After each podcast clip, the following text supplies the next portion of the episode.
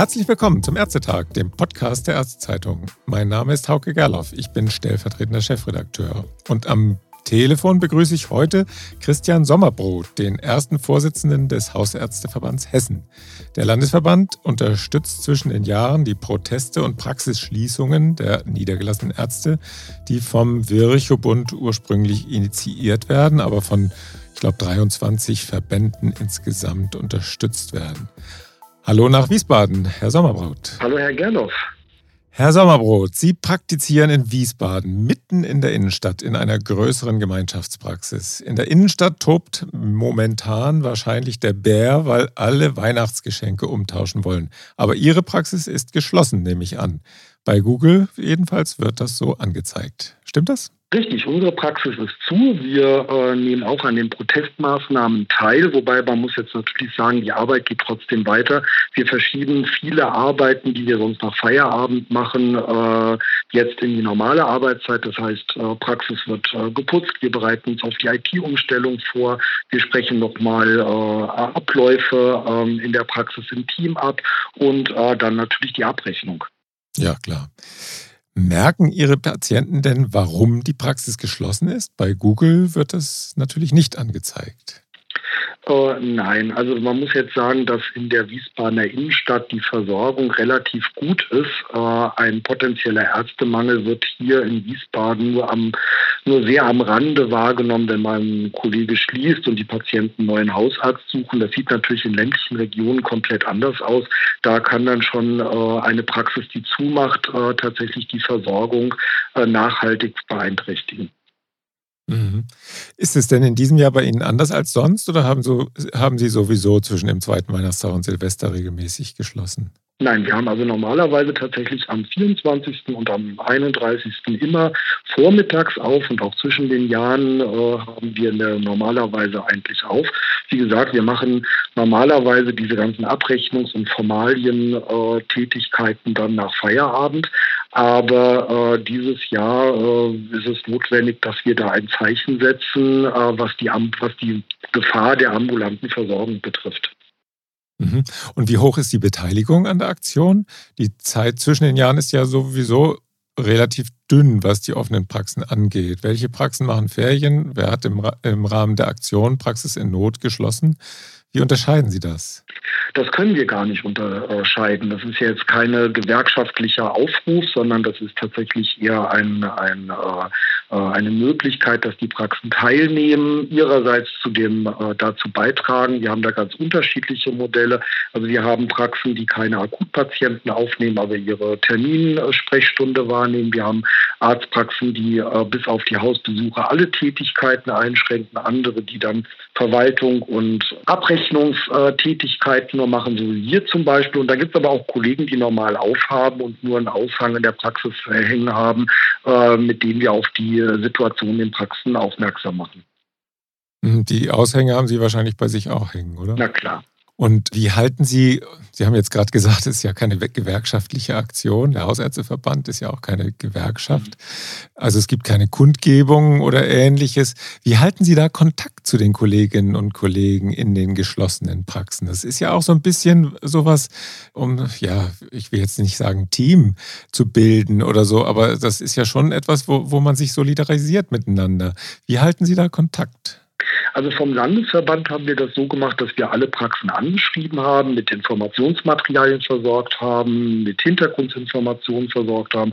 Also zum Beispiel, dass der Ärztebereitschaftsdienst offen hat und dass es jetzt hier nicht darum geht, die äh, Gefährdung, äh, die, die Versorgung zu gefährden. Ansonsten ist Hessen vor allen Dingen in viele kleinere Bezirke unterteilt und da gibt es sehr verschiedene Modelle. Ähm, in Frankfurt und Kassel zum Beispiel funktioniert das überwiegend per E-Mail untereinander. Wiesbaden hat jetzt eine große WhatsApp-Gruppe. In äh, Limburg ist eine Signalgruppe. Im Vogelsberg-Bereich ist eine ähm, Silo-Gruppe, mit der sie sich untereinander austauschen. Also da gibt es wirklich ganz äh, verschiedene Modelle, äh, bei denen die Bezirke dann untereinander nochmal Informationen austauschen, vor allen Dingen was dann lokale Gegebenheiten betrifft. Mhm. Und warum unterstützt, wenn ich das mal ketzerisch fragen darf, warum unterstützt der Hausärzteverband Hessen diese Aktion? Äh, Brandenburg, also Ihre Kollegin in Brandenburg, die hat ja am Mittwoch ausdrücklich gesagt, dass die Beteiligung eigentlich nichts bringt. Also, also sie hat zumindest gesagt, die, äh, dass sich der Verband in Brandenburg nicht beteiligt. Mhm. Was bewegt den Hausärzteverband in unterschiedlichen Landesverbänden dazu, unterschiedlich auch zu handeln? Hausärzte protestieren in Form von Praxisschließungen sehr ungern. Das ist letztendlich tatsächlich das letzte Mittel und ähm, auch nochmal einer individuellen Interpretation der, der Lage unterworfen. Letztendlich mhm. muss man aber sagen, dass wir in Deutschland mittlerweile mehrere tausend Arztsitze, Hausarztsitze haben, die nicht besetzt sind. In Hessen sind es äh, 350 Sitze, die nicht besetzt sind. Und äh, das sorgt in Hessen auch bereits schon in einzelnen Regionen für eine gefährliche Unterversorgung.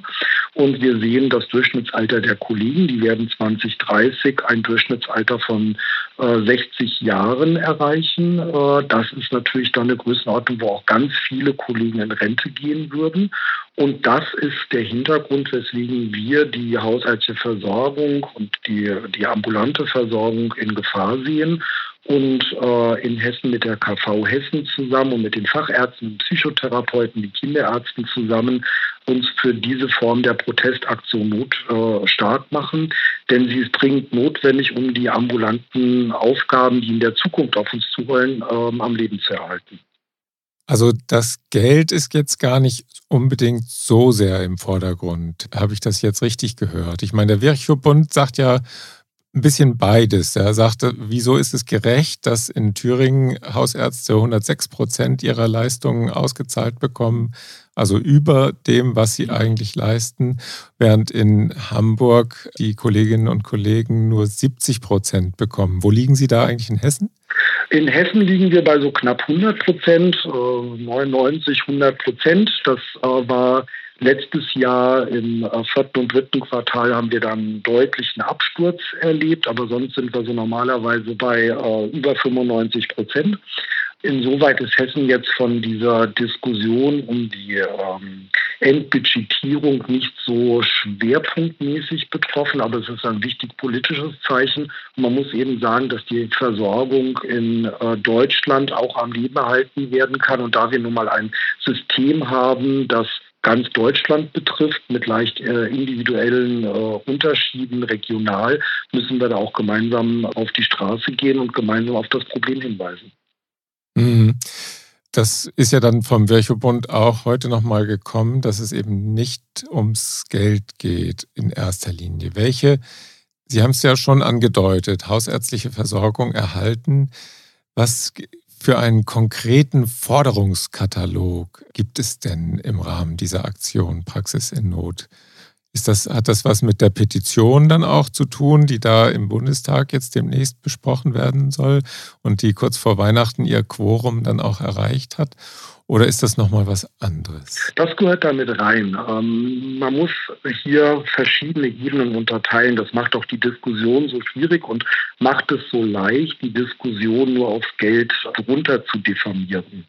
Im Wesentlichen geht es darum, dass wir uns darüber Gedanken machen müssen, politisch, auf politischer Ebene, wie wir die ambulanten Versorgungsstrukturen aufrechterhalten. Und äh, das vergisst man allzu leicht, weil die Zahlen so gewaltig sind. In den Kliniken, über die wir uns in der öffentlichen Wahrnehmung meistens unterhalten, werden so 16,8 bis 20 Millionen Patienten Behandlungsanlässe versorgt. Im ambulanten System sind das über 720 Millionen. Und äh, da muss man natürlich schon sagen, dass wenn das ambulante System in die Knie geht, auch nur leicht in die Knie geht, kommt es sehr schnell zu einer wirklich gefährlichen Überlastung der Krankenhäuser, die einfach mit dieser Patientenmenge gar nicht umgehen können.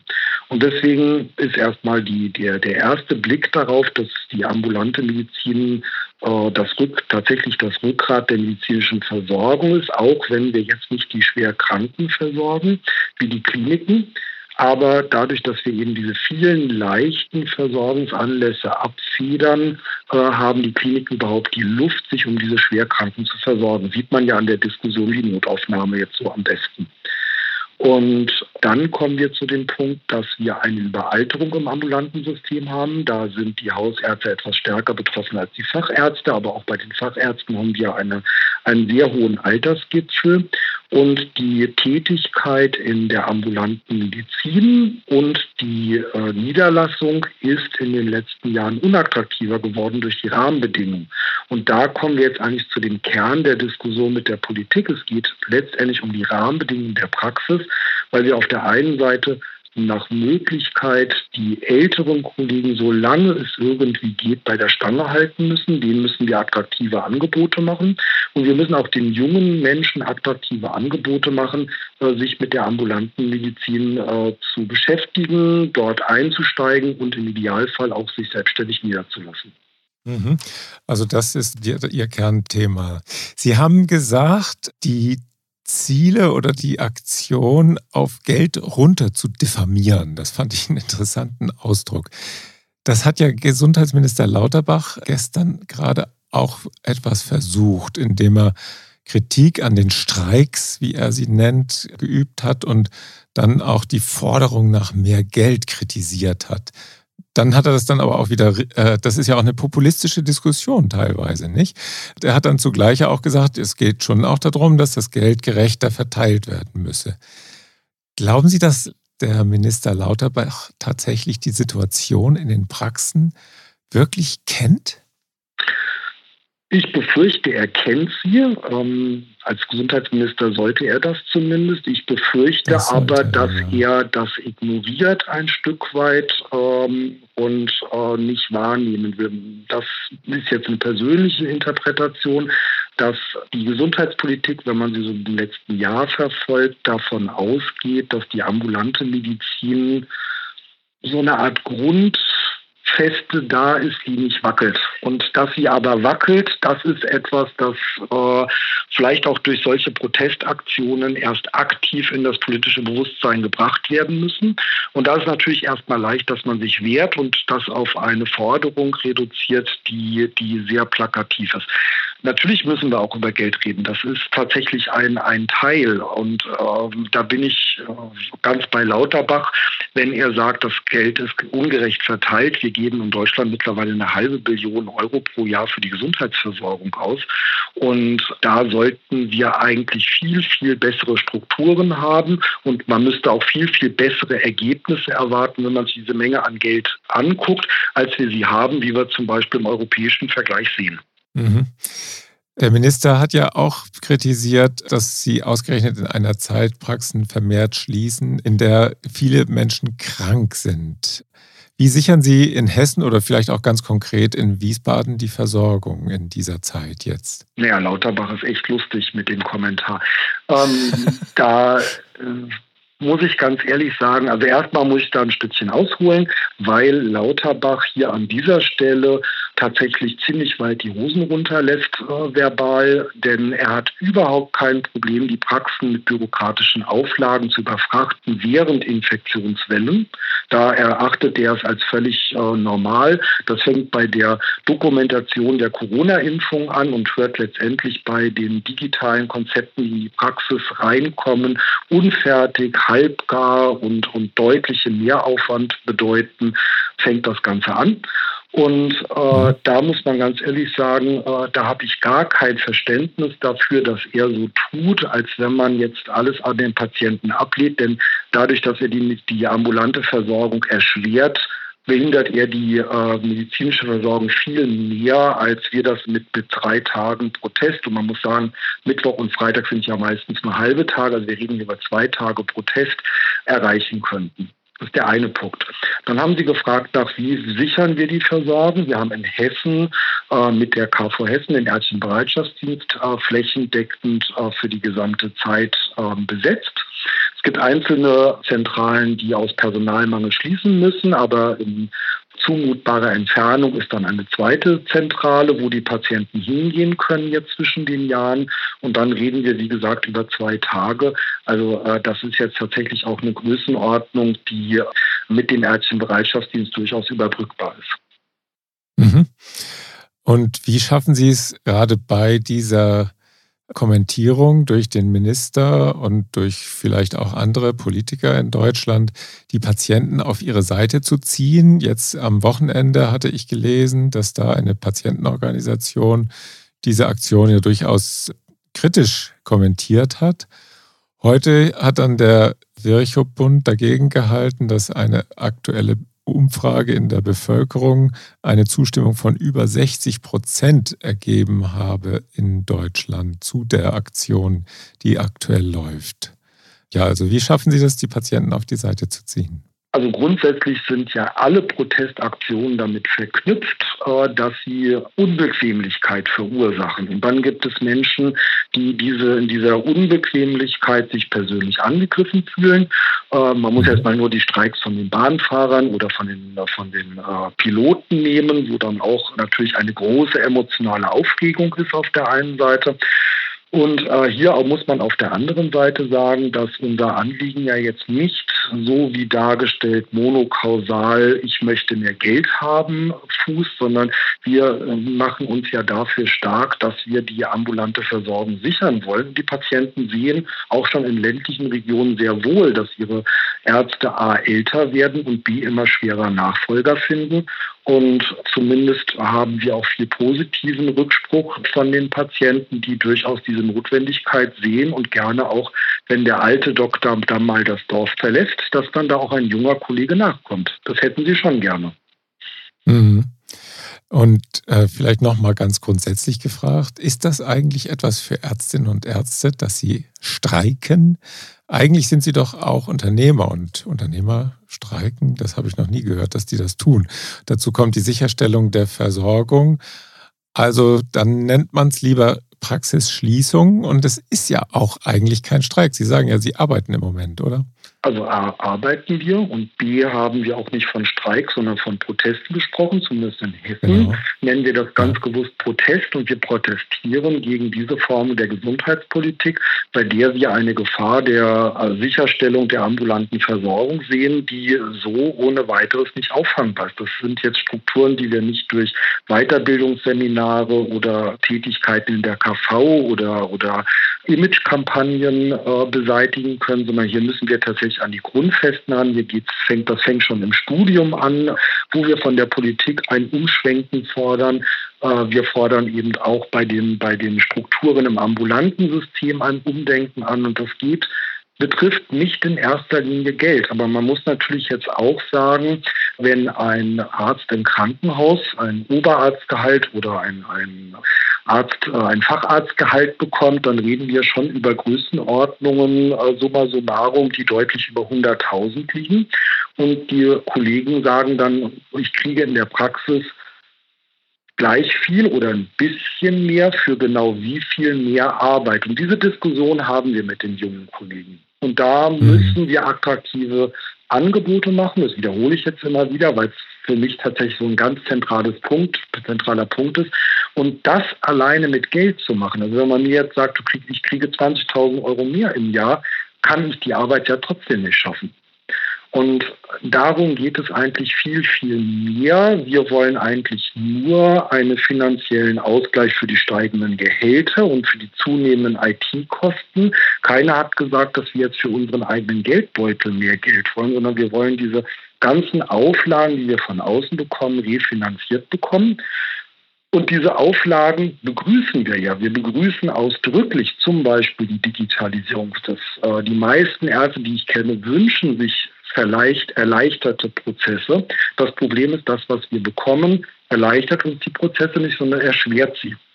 Und das ist das, was, was dann letztendlich zu dieser Form von Protesten führt, weil wir auch nicht wissen, wie wir in dieser, in dieser Lage tatsächlich für unseren Nachwuchs die Praxen attraktiv halten sollen. Und das ist aber ganz wichtig, weil das wird ohne die Praxen, wird die Gesundheitsversorgung nicht funktionieren. Mhm. Glauben Sie denn, dass der Gipfel, der jetzt da im Januar geplant ist, da sind ja auch, ich glaube, Sie sind nicht dabei als Landesvertreter, aber der Hausärzteverband wird dabei sein, auf jeden Fall. Und auch der SPIFA wird dabei sein und die, der VDEC, also die, eine Vertreterin, die Frau Pfeiffer ist eingeladen. Und das soll alles, äh, die, die alle sollen mit Lauterbach über die ambulante Versorgung sprechen. So habe ich das verstanden. Was versprechen Sie sich davon? Also erstmal muss ich sagen, na endlich. Und dieses Angebot kam auch mhm. erst, nachdem klar war, dass wir es mit diesen Protesten ernst meinen. Also ja. angekündigt sind die seit langem. Deutschlandweit wird seit Anfang des Jahres immer wieder mal lokal protestiert. Es kommt zu Kundgebungen, es kommt zu Protestschreiben in den Zeitungen. Äh, das ambulante System macht auf sich aufmerksam das ganze Jahr und von Lauterbach kam kein einziges Angebot, sich mit uns an den Tisch zu setzen und diese Probleme zu besprechen. Und jetzt, kurz vor Weihnachten, als klar wurde, dass wir das tatsächlich ernst meinen, dass wir tatsächlich auch ernst machen, erst da kam es zu dem Angebot. Und soweit kann man hier schon sagen, ja, äh, unser Protest hat den ersten Erfolg, denn wir kommen zur Abwechslung mal in das Gespräch mit den wichtigen Playern, um über die sinnvollen Veränderungen, die wir im ambulanten System brauchen, wir brauchen Veränderungen, reden zu können. Herr Sommerbrot, haben Sie vielen Dank für die Einordnung der Protestaktionen und Praxisschließungen der niedergelassenen Ärzte. Ich habe jetzt ausdrücklich nicht Streiks gesagt. Mögen Sie die Sache der ambulanten Versorgung damit voranbringen. Alles Gute für Sie. Dankeschön, Herr Gerloff. Ich wünsche Ihnen ein frohes neues Jahr. Auch dafür vielen Dank und den Zuhörern auch und Zuhörerinnen auch wieder vielen Dank. Bis zum nächsten Ärztetag. Tschüss.